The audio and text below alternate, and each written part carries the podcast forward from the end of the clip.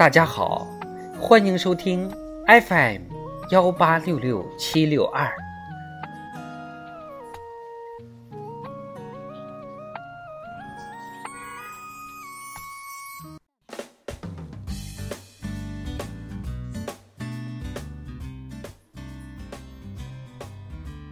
亲爱的小朋友，在我们的童年生活中，发生过许多有趣的事。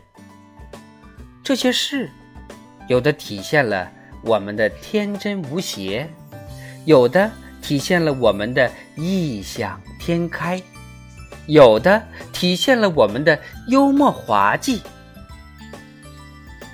这些事儿，给我们留下了深刻的印象。久久不忘。今天我们一起来评点的作文，捉蛐蛐儿，就是一个令人难忘的事儿。当然，随着我国城市化步伐的加快，很多生活在城里的小朋友没有这样的经历，甚至连亲眼目睹蛐蛐的机会都没有。但是，别急，让我们来欣赏王林小朋友的这篇文章，感受一下他捉蛐蛐的情境。当然，在他继续捉蛐蛐这个过程的时候，在写作方面啊，也存在一些问题。让我们边欣赏文章，边修改文章。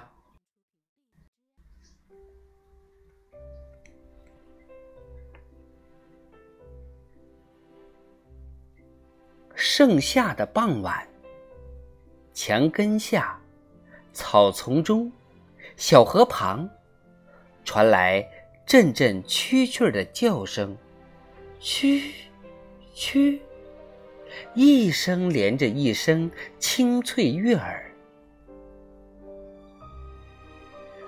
文章的开头，交代了捉的原因，语言表达简洁。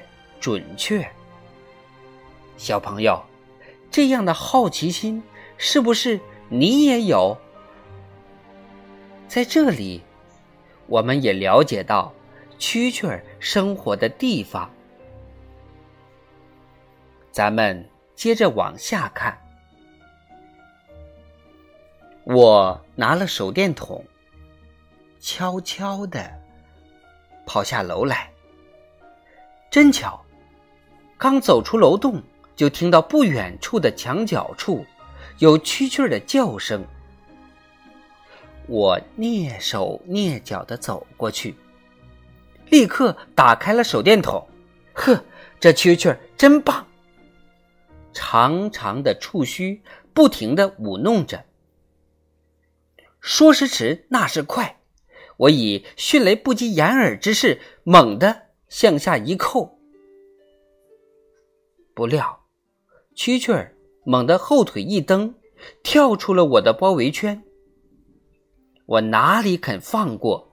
东一扑，西一按，忙了半天，还是让它跑掉了。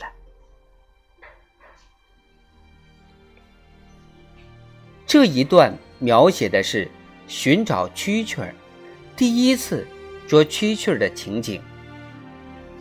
作者把寻找蛐蛐时的情态生动地表现了出来。看他使用的词语：悄悄的、蹑手蹑脚，很恰当，感觉我们眼前就有一个小朋友在寻找蛐蛐。但是如果把“立刻”换成“猛的”，是不是效果更好？立刻，虽然有马上的意思，但是猛的有突然、忽然、出其不备的意思。用在这里呀，更合适。这一段中情节安排的好，如果轻易就捉住蛐蛐儿，就会失去趣味。对捉蛐蛐儿的描写也很逼真，大家可以体会一下。这段描写。第一次没捉到，作者就放弃了吗？没有。往下看，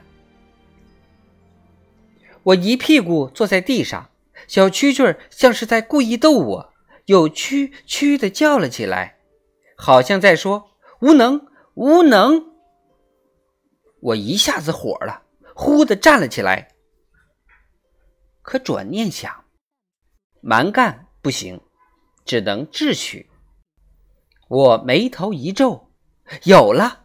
先把小蛐蛐轰起来，在它惊魂未定、快要落地的时候，我再猛地一扣，打它个措手不及。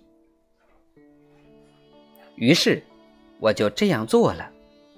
第一次没成功，经过两次、三次，最后小蛐蛐终于成了我的俘虏。由于第一次捉蛐蛐失败。心里不爽，所以听到蛐蛐的叫声，都感觉是在挑衅和嘲笑。此处的联想很符合孩子的心理特点。接下来，改变策略来捉，简要介绍方法，再具体描写捉的过程才对。可惜的是，作者用了略写。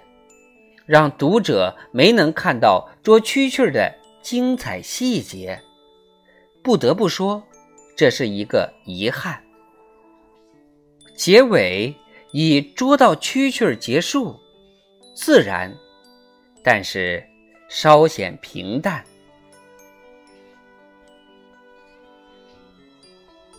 小朋友们，这篇文章用朴实的语言。形象而生动地描绘了夏夜捉蛐蛐的经过，情节完整，细节真实，写出了生活情趣。但是，在第一次失败后，应该再将第二次捉蛐蛐的过程进行详写，这样文章就更丰满、更有趣。因为捉是题眼。要重点写、具体写，否则就会给人草草收兵的感觉。这篇文章就评点完了，你从中获得了哪些启示？你写这样文章的时候，是否也遇到了同样的问题？欢迎留言交流。